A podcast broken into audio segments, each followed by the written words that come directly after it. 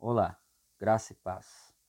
Sou Jonas Martins, de Homens em Missão, da comunidade Cristo Centro. Dia 3. Regras são feitas para serem quebradas.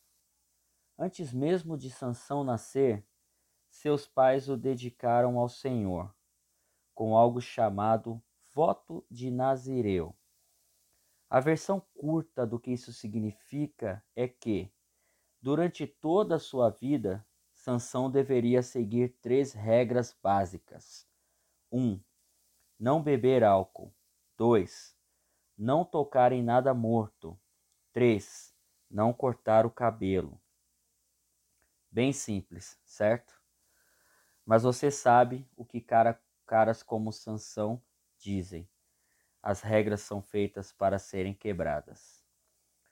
Hoje em Juízes 14, vamos ler como Sansão primeiro usou sua força dada por Deus para fazer algo muito legal. Mas isso não era bom o suficiente para ele. Quando ele voltou mais tarde, convenientemente, ignorou uma dessas regras tão simples e tocou em algo morto.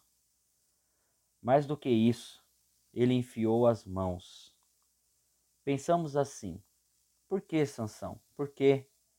Por um punhado de mel, mesmo, mesmo pelos padrões dos tempos do Antigo Testamento, o que Sansão fez foi desagradável.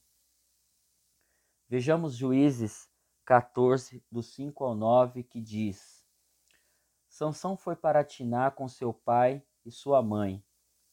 Quando se aproximaram das vinhas de Tiná, de repente um leão forte veio rugindo na direção dele. O espírito do Senhor apossou-se de Sansão, e ele, sem nada nas mãos, rasgou o leão como se fosse um cabrito.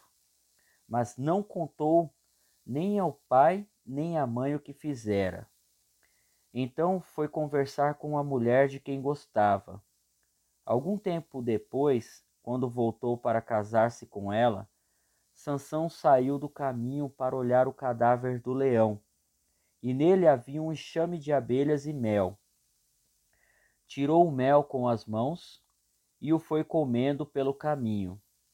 Quando voltou aos seus pais, repartiu com eles o mel, e eles também comeram, mas não lhes contou que tinha tirado o mel do cadáver do leão. Logo dizemos, estúpido. Absolutamente. Assim como você e eu, Antes de julgarmos Sansão com muita severidade, sejamos honestos. Mesmo quando acreditamos que Deus nos abençoou, ainda podemos nos voltar contra ele em um instante. Pense sobre o que isso parece em sua vida. O que nos leva a escolher nosso próprio caminho sobre o que dizemos que acreditamos ser o melhor de Deus para nós? Na minha experiência, nove em cada dez vezes é porque vemos algo que queremos e naquele momento isso se torna tudo em que podemos pensar. Pois bem, a imoralidade da carne nos faz pensar dessa forma, por meio daquela vozinha que vem. Eu quero, e acrescenta, e eu mereço. Eu trabalho duro, até ganhei premiação esse mês. Gastei muito dinheiro com tudo em casa ao longo dos anos. Eu mereço um pouco de retorno. Não estou atendendo minhas necessidades em casa. Ah, e às vezes um cara só tem que fazer um o, que, o, o que um cara tem que fazer. Tiago 4, do 1 ao 12, diz: De onde vêm as guerras e contendas que há entre vocês? Não vem das paixões que guerreiam dentro de vocês? Vocês cobiçam coisas, mas não as têm. Matam e invejam, mas não conseguem obter o que desejam. Vocês vivem a lutar e a fazer guerras. Não têm, porque não, po não pedem.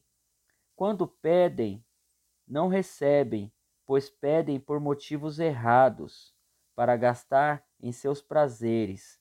Adúlteros, vocês não sabem que a amizade com o mundo é inimizade com Deus? Quem quer ser amigo do mundo, faz-se inimigo de Deus. Ou vocês acham que é sem razão que a Escritura diz que o Espírito que ele fez habitar em nós tem fortes ciúmes? Mas ele nos concede graça maior. Por isso diz a Escritura: Deus se opõe aos orgulhosos, mas concede graça aos humildes. Portanto, submetam-se a Deus, resistam ao diabo, e ele fugirá de vocês. Aproximem-se de Deus, e ele se aproximará de vocês. Pecadores, limpem as mãos, e vocês que têm a mente dividida, purifiquem o coração. Entristeçam-se lamentem-se e chorem. Troquem o riso por lamento e a alegria por tristeza.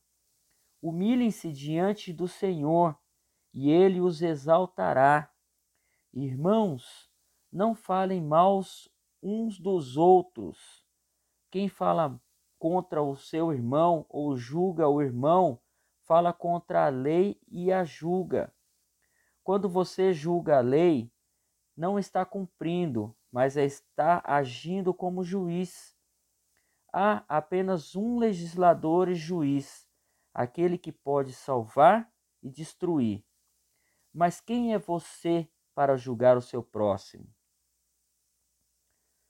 Então entendemos que quando começamos a ouvir aquele sussurro de direito pessoal, eu mereço isso, eu tenho que ganhar isso, eu preciso disso, estamos simplesmente justificando nossas imoralidades e desejos carnais, em vez de voltar nossos corações para o que sabemos que Deus quer. Portanto, se você sofre ataques dessa forma, assim como acabamos de dizer, compreender, ore comigo assim.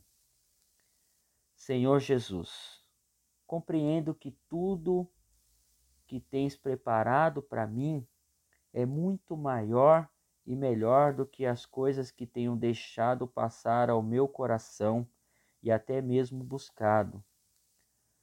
Coloque em mim neste momento um coração novo e um espírito reto como o seu.